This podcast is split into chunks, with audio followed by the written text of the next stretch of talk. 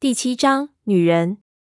对方是一家规模很大的国际海洋资源开发公司。所谓海洋资源开发，其实就是根据对现存的各种航线信息和史料记载进行分析，来推断某些沉船的位置，并打捞沉船物资。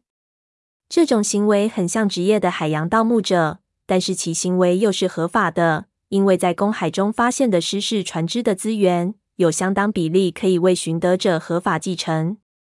当然，其资源是否来自公海，根本无法考证。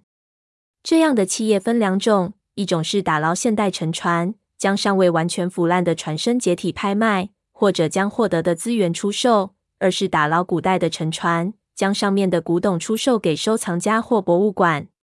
这家企业属于后者，即古代沉船为主要目标。它有很多考古顾问。每一个工程都需要大量考古和海洋方面的专家花两年或三年的时间来完成，而他们的所得也非常丰厚，所以拥有大量的先进仪器和船只。而三叔为了尽快找到那个海底墓穴，以担保的形式向这个公司借用了设备与人员，并以这个公司的名义派出了一支五人的临时考察队。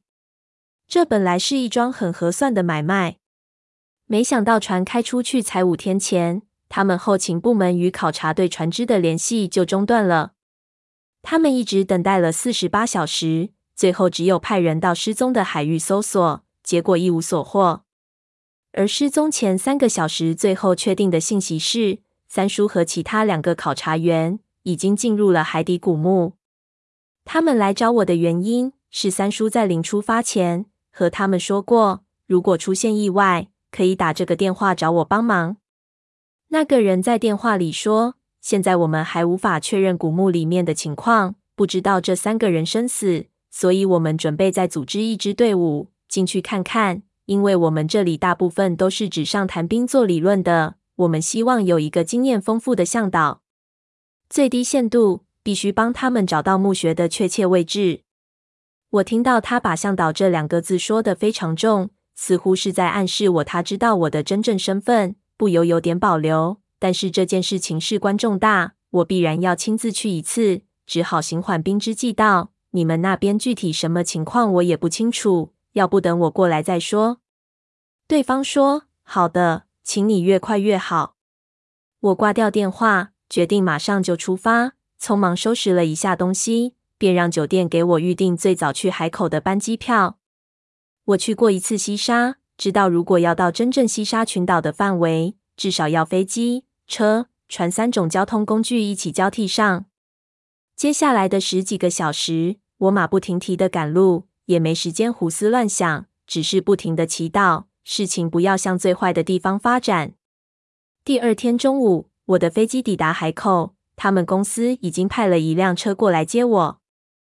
来接我的人姓刘，他对我说。这次他们公司高层非常重视这件事情，因为与三叔一起失踪的一个人是一个高层的公子，而这次的项目又是在南中国海实施的，不能张扬，所以要寻找民间人士。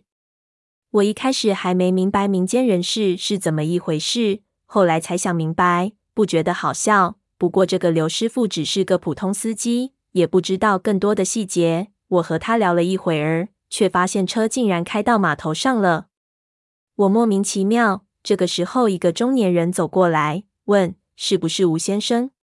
我点点头。他打开车门，说：“请跟我来，船马上就要开了。”我十分迷惑，说道：“船？开什么船？不是送我去宾馆吗？”他摇摇头说：“时间太紧急了，我们必须在七个小时内赶到那个地方。”在十个小时内完成这个行动，不然那里就会进入半个月的风季，到时候没有海上支援，情况更麻烦。我一听他们自作主张，就觉得有点不舒服。不过是关三叔的老命，我也没别的选择，只好嘟囔了一声，背起行李跟他走。到了码头，他指了指一只非常老旧的七吨铁皮渔船，说：“就是这里，我们这次的配船。”我以为他在开玩笑。他无奈地解释道：“没有办法，我们在那一带的大规模搜索已经引起边防的注意了，不得不做一下伪装。你放心，船上的设备已经是最先进的了，航行绝对没有问题。”说着，船上就有人把我的行李接了过去。他用本地话和船上的渔民说了几句，然后和我握了握手，说：“船上的一些事务由宁小姐负责，她就在你后面，祝你好运。”他们做事情的效率太高，我还没有跟上节奏，他已经快步的离开了。我转过头，正看见一个穿紧身潜水服的年轻短发女人打量着我。她看我好像很无辜的站在那里，不由失笑，招了招手说道：“跟我来。”